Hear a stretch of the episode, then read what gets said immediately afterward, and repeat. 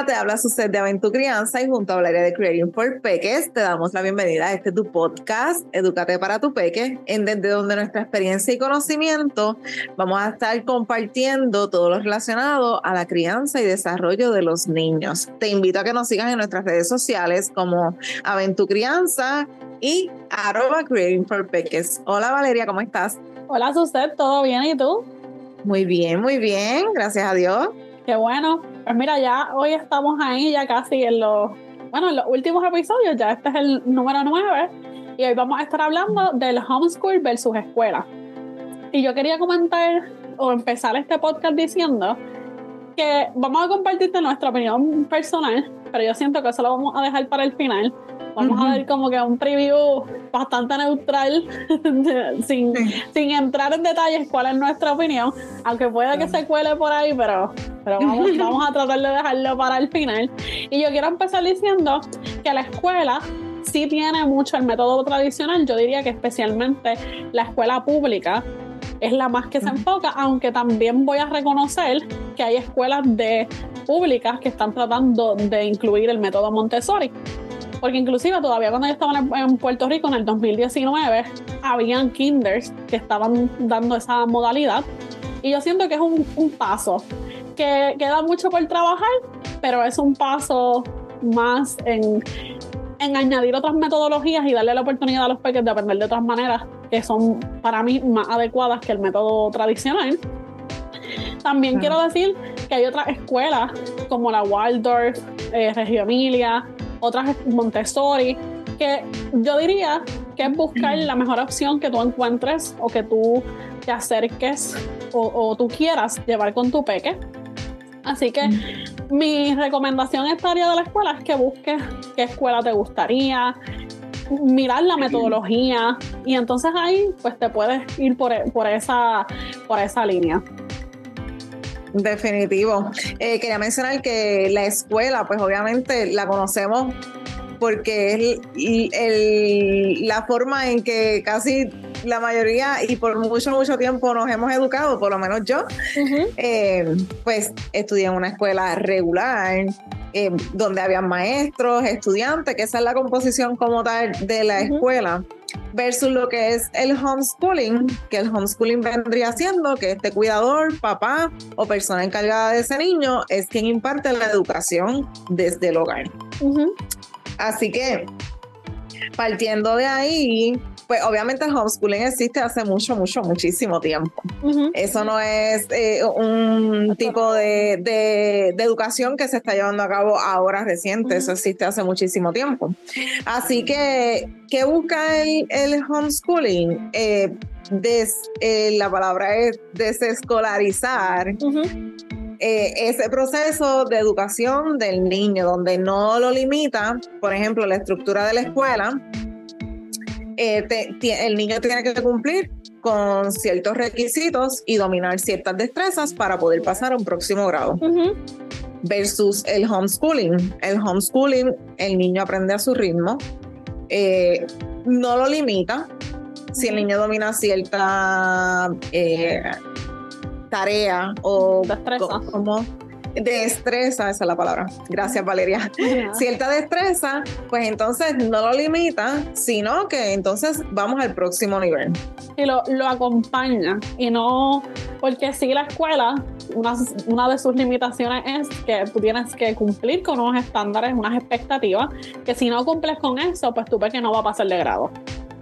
Definitivo. Y yo diría que en esto pues es una crítica, igual también limita para mí a los maestros en cierto sentido, porque por ejemplo aquí voy a hablar de mi experiencia, yo tuve la, la oportunidad de dar mi práctica clínica en kindergarten y también hice experiencia en cuarto y quinto grado y tercero. Y siento que, por ejemplo, en mi caso, yo traté de incluir el juego. Incluso eh, tengo un reel sobre eso recientemente, de cómo pues yo traté dentro de lo que yo podía de hacer las fracciones. Por ejemplo, para mí eso es un tema que yo lo recuerdo y no estoy diciendo que las maestras que yo tuve eran malas, yo no estoy diciendo que no las aprendí, pero sí fue como más cuesta arriba. Más para mí, más como que, ay, las fracciones, pero ¿para qué? Y cuando yo estaba buscando, ok, ¿cómo yo les puedo enseñar a, a ellos esto de una manera diferente? En este caso, pues a través del juego, de algo que los motivara. Así que yo creé como unas pizzas en fieltro, busqué cajas de estas que venden en los... No que venden, que te dan las pizzas. Y llevé ese día, llegué con mis cajas de pizza, que primero ellos están súper curiosos porque ella tiene estas cajas de pizza aquí en, la, en el salón. Y estaban súper motivados y yo siento que las matemáticas específicamente a veces es un tema que como que es cansón, como que uno no, no lo motiva. Y entonces al tú encajonarlos en que tienen que cumplir esto, de que tienen que pasar este tiempo porque tienes que coger un examen, porque tienes que pasar al otro, porque así vas, vas como que tienes que tienes el reloj ahí. Y, yo diría que hay maestras que hacen su excepción y eso es lo que quiero, lo que quiero llevar. Que reconozco que hay maestras, porque yo estaba en esos zapatos y sé de otras maestras que sí lo hacen. Pero siento que lo tienen difícil. Porque es como, como en mi caso, yo tenía que cumplir con ciertas cosas, no era que yo podía pues tener un poquito más de libertad o quizás ya tenemos que pasar a lo otro porque si no, no vamos a cumplir con el tiempo. Así que yo diría que eso es un, un dato no tan positivo de, de, la escuela, que siento que si lo, se trabaja de manera diferente pudiera ser más beneficioso para los peques y para los maestros y en, y en general la, la educación. Y, y, y, eso va de la mano lo, lo, que es más conocido con la educación tradicional, porque sí existen diferentes metodologías que las mencionaste al principio, uh -huh. como Montessori, por ejemplo, que es una metodología que ellos eh, van eh, colocando a los niños en diferentes espacios, le llaman talleres, uh -huh. taller 1, taller 2, pero ahí están desde pequeñitos y así uh -huh. sucesivamente, y no los están, este, no los agrupan eh, con niños de más edad, sino uno o dos años más. Por ejemplo, entiendo que niños de tres años, eh, de seis años, con niños de hasta nueve años, y así sucesivamente. Uh -huh. eh, versus, obviamente, la educación tradicional, que pues están todos del mismo salón, todos sentados, cogiendo la clase al mismo ritmo, como si todos los niños aprendieran de la misma manera. Sí. Así que yo, en cierto aspecto, eh, al por lo menos aquí en Puerto Rico, al, este, las escuelas ir abriendo esos espacios a incluir y probar diferentes metodologías, es un, una luz al final del camino. ¿verdad? Porque vamos cambiando de mentalidad y también vamos reconociendo que los niños tienen otro tipo de necesidades y hay otras maneras que le podemos enseñar. La, eh, la educación en el hogar obviamente es algo que no es para todo el mundo, no todo el mundo lo puede hacer, es como todo.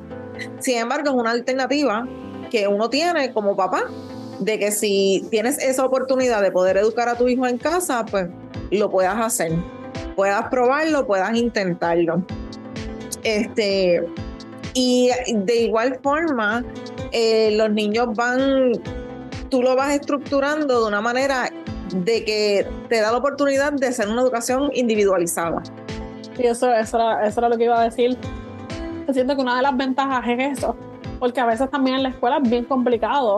Tú como sí. maestra estar o querer o ayudar individualmente a 30 estudiantes. Es, es, algo que es como que humanamente complicado o hasta imposible. ¿Sabes? Como tú, porque ahí es a lo que voy, por más que yo que uno quiera, es que no te da el tiempo, no te da la las oportunidades humanas para tú poder atender a 30 niños de, de manera individual. Sí, es la manera en cómo está estructurado el sistema realmente educativo.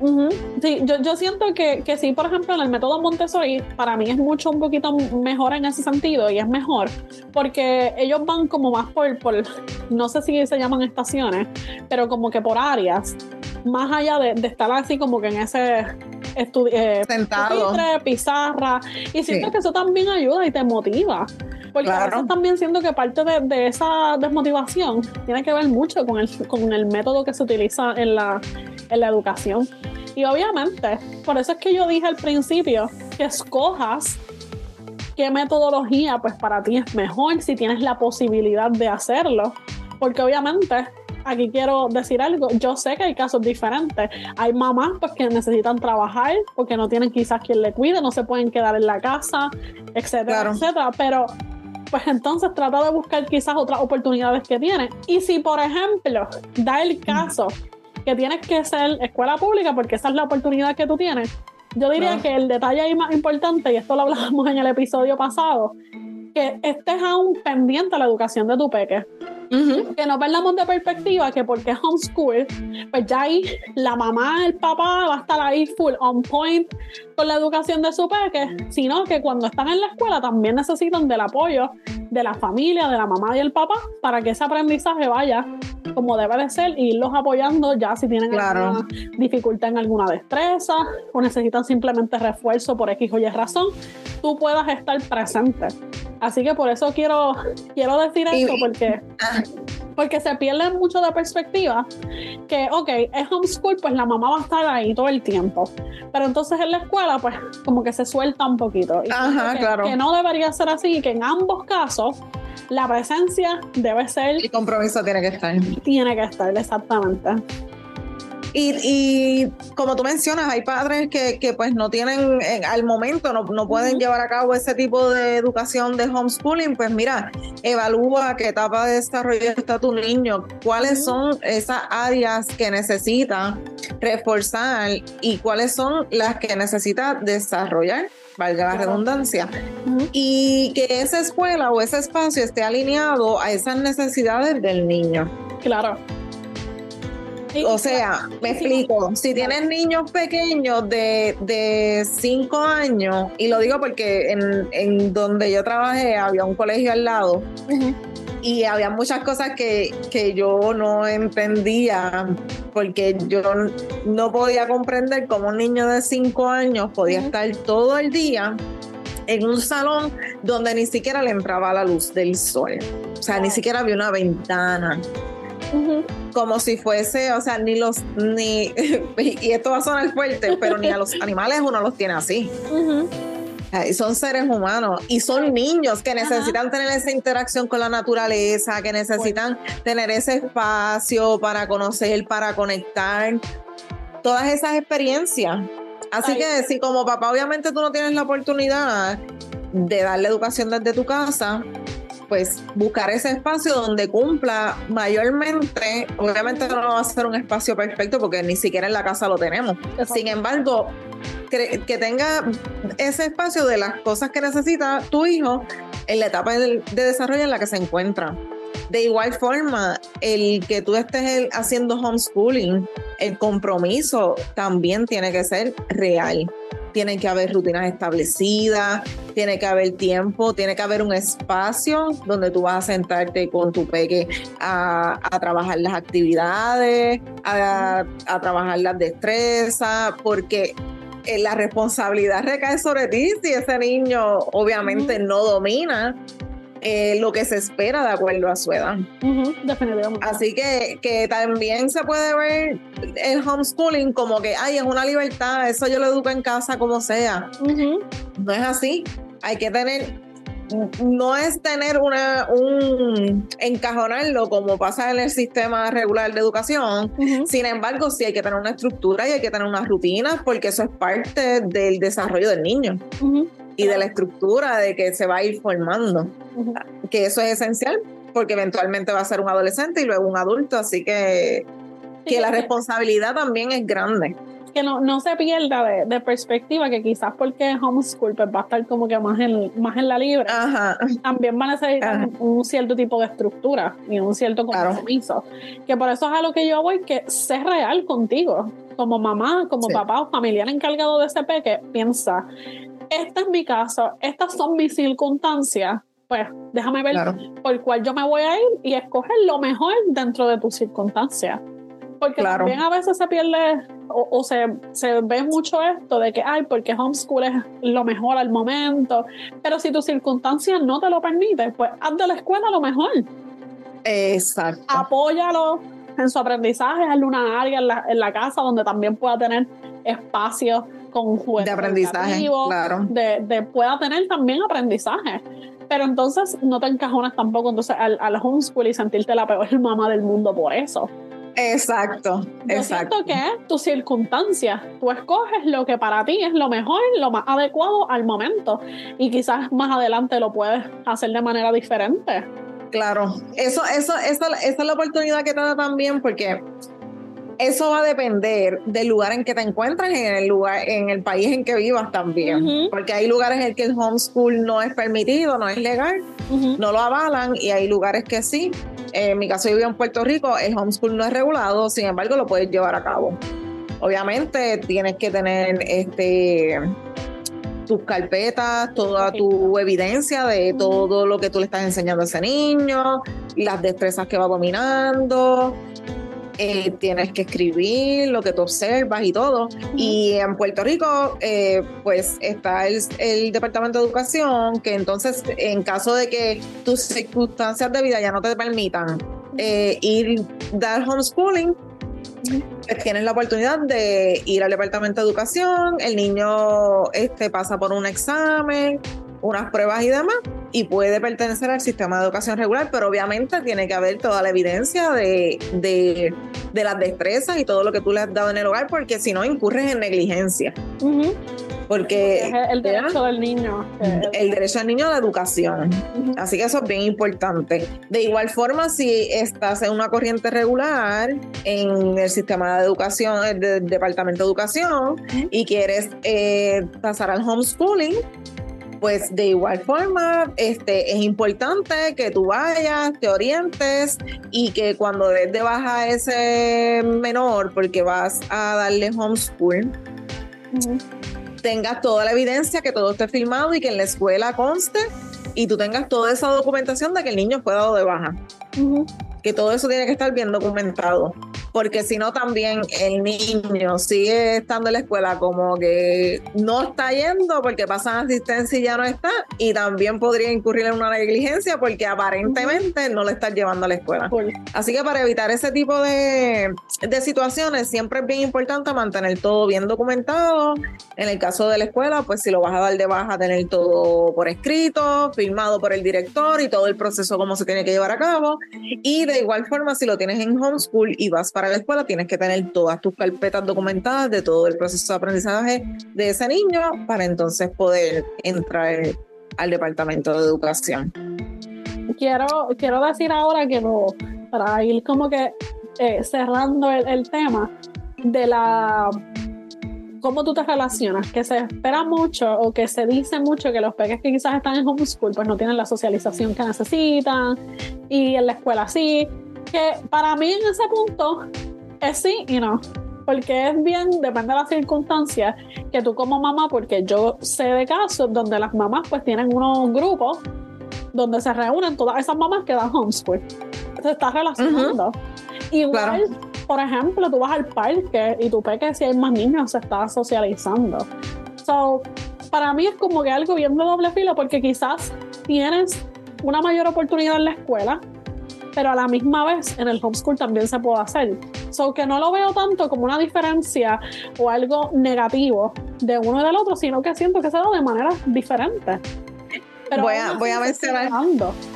Voy a mencionar algo respecto a eso y te voy a decir la gran diferencia en la escuela regular, tradicional, eh, los niños se relacionan con los mismos estudiantes y siguen viendo los mismos niños durante un año completo, o como en mi caso, que yo estudiaba en un colegio, desde que yo estaba en kinder hasta que estuve en noveno grado, eran los mismos. O sea, yo no me relacioné con nadie. También. Entiendo porque yo también estuve en colegio, así que pues full, así. Todos los Versus un niño que, que coge eh, homeschool que tienes diferentes escenarios que te puedes relacionar como ir a parque, clases de baile, clases de canto, clases de pintura, en la iglesia, en la comunidad. Cuando el niño va contigo al supermercado, se relaciona, o sea, en, en ese escenario, y te digo porque siempre me lo preguntaban mucho, ¿y cómo? Y, pero ¿por qué tú no pones a tu nena en preescolar? Pero ¿y cómo va la socialización? Y es que ella no tiene ningún problema de socialización. Al contrario, ella socializa con mucha gente. O sea, ella va a la iglesia con mi mamá. Ella canta en el coro de la iglesia con mi mamá. ella va al supermercado conmigo. Ella va con su papá a hacer gestiones eh, ella está con, eh, cuando está con mi mamá, va a visitar a otros familiares. Eh, ella tiene, cuando hay actividades de la familia de mi esposo, ella participa de esas actividades y comparte con sus sobrinos, porque ella ya tiene sobrinos. Así que en ese aspecto, el niño no va a tener ningún problema. Ahora bien, como tú mencionas, todo va a depender también de cómo sea ese papá. Ese papá tiene que estar consciente de que tiene que eh, tener esas eh, actividades extracurriculares, por llamarlo así, que son fuera de, de, lo que es la educación per se, y entonces llevar a ese niño para que pueda tener interacciones con otras personas. El homeschool no significa que yo voy a estar encerrada en mi casa con mi hijo, que no vamos a salir y no vamos a interactuar y somos él y yo nada más. Sí, no. no. no. puedes salir, no te puedes relacionar con nadie porque te contagia. Exacto. que también ahí también están los talleres, hay talleres por tema. He visto este mamás homeschool que van a talleres, se reúnen, hacen diferentes actividades en conjunto. yo diría que depende del caso y que tú como mamá o papá si estás haciendo o decides hacer homeschool, pues sabes que tienes que hacer estas actividades extracurriculares para fomentar eso, pero no es que se pierde. Porque también, como tú mencionaste, la escuela tiene sus limitaciones en ese sentido, porque no es que te vas a relacionar con múltiples personas, te vas a relacionar con, por ejemplo, en colegio. Y yo diría que en escuela pública. colegio pasa mucho, ¿eh? También puede pasar. En, en, la escuela pública, pues ahí no puedo hablar mucho porque no es mi experiencia. Pero entiendo también que llega el punto que van, algunos, la mayoría se van a repetir. Porque a menos que cambie porque la escuela ya no tiene ese grado, etcétera. Yo digo que es ahí que tú como que te te, divides. Exacto, exacto. Y ahora quiero, ahora sí llegamos a la parte que voy a hablar de mi, de mi opinión o qué es lo que, la línea que yo miría. Pero ahí quiero recalcar algo, tiene mucho que ver con mi experiencia de vida al momento, con mis circunstancias de vida al momento. Por eso, porque sí sé que va a sonar controversial, una maestra que está a favor de que si tiene, cuando sea mamá, hacer, hacer homeschool. Y es algo que ya yo incluso he hablado con mi esposo, porque al principio él estaba un poquito como, ay, pero ¿por qué tú le quisieras dar homeschool? ¿O por qué? Y yo, porque es que si yo soy, si yo quiero trabajar desde mi casa, si yo soy maestra, pues pues ¿por qué no? Qué mejor que eso. Exactamente. Pero por eso digo es que tiene que ver mucho con mi, con mis circunstancias. Y, por eso quiero dar ese ejemplo. Y a lo mejor si, por ejemplo, yo estuviera trabajando en una escuela, pues mi circunstancia sería que yo tengo que apuntar a mi niño también en una escuela porque no puedo tenerlo en mi casa. Porque ¿quién lo va a cuidar? Porque en, el caso de nosotros, nosotros vivimos aquí en Estados Unidos, pero nosotros no tenemos familiares cerca. Somos mi esposo y yo. So, mi esposo va a trabajar, yo voy a trabajar, pero el peque también tiene que ir a la escuela porque no pudiera hacerlo. Pero en mi caso es diferente. Aparte que otra cosa, que esto es un detalle bien controversial, es que a mí me asusta mucho y es algo, una de las razones incluso por la que yo no estoy ejerciendo como maestra en una escuela, y son los tiroteos en las mm. escuelas aquí en Estados Unidos. Porque inclusive en la ciudad donde yo vivo, que no es una ciudad grande, aún así han habido alertas y lockdowns en las escuelas por, por por alerta de personas que están amenazando la escuela o gente, o hasta estudiantes que a veces tienen armas. So, para mí, eso es un detalle que por una de las razones por las que yo me inclinaría por homeschool y por la que yo no estoy en la, en la sala de clase. Adicional a eso, pues que yo espero que cuando yo tenga hijos, Criaring Perpe que esté tan posicionada, pues que voy a tener ahí todos los recursos para mi peque, eso porque yo no aprovechar esa, esa oportunidad de educarlo y educarlo yo. Aún así diría que si mi peque decide, porque los peques crecen, ella o él decidiera querer ir a la escuela, pues también estoy abierta a esa opción. Porque, ¿por qué no? Si ya, pues obviamente más cuando pequeños, pues un poquito más la decisión de uno, que igual uno puede involucrarlos en ese proceso. Pero si después quisiera cambiar o mis circunstancias de vida cambiaran, pues también lo haría. Obviamente buscaría la mejor escuela que yo tuviera la posibilidad de, tener a mi peque. Claro, definitivo. Así que yo, eh, eso me llega al corazón lo que mencionaste de, porque yo sé que hay muchos padres que dejan a sus hijos en las escuelas con el corazón en la boca, como uno dice, por las diferentes situaciones que, que ocurren y pues o sea, yo sé que hay padres que nos escuchan, así que yo siempre los tengo bien presentes. Y lo, honestamente hasta me da sentimiento porque pues me pongo, me, pongo en su lugar y, y, debe de ser bien difícil tú tener que dejar a tu hijo porque no tienes más opciones. y estar con ese susto de las diferentes situaciones que pasan eh, a diario y que son situaciones fuertes, como en Estados Unidos, que ocurre mucho esto de, de los tiroteos y demás. Eh, aquí en Puerto Rico no es la excepción, aunque no hay tiroteos, pero se ve mucho lo que es el bullying y ese tipo de situaciones que son bien fuertes y son bien lamentables. Y hay padres que pues no tienen opción y tienen que ir a trabajar y tienen que dejar a sus niños. En ese sentido yo le, yo le les exhorto pues a que le hablen mucho y que fortalezcan mucho esa área emocional de sus niños para que estén sólidos y bastante fuertes para poder lidiar con esas situaciones con las que se pueden enfrentar en la escuela, que es bien lamentable y no debe de ser así porque tú vas a la escuela a aprender, a disfrutar, a divertirte. Y es bien lamentable ver niños y jóvenes, adolescentes, tener que sentir que van a un campo de batalla y a ver qué situación yo me voy a encontrar.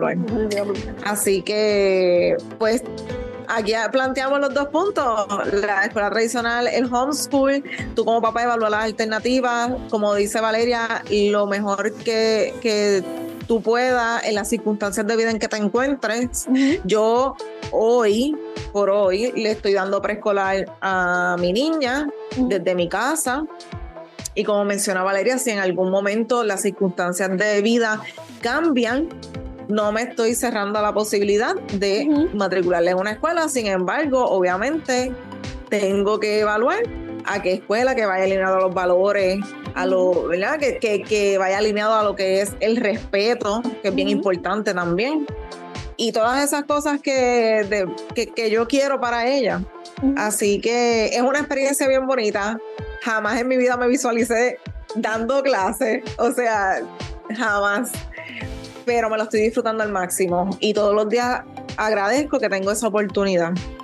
Y si en algún momento de, las circunstancias de mi vida tengo que matricular una escuela, lo hago. Estoy, no estoy cerrada a esa posibilidad. Y puede pasar, como tú mencionas, los niños cambian, ellos crecen y quieren otras cosas. Pues también va a ser bienvenido.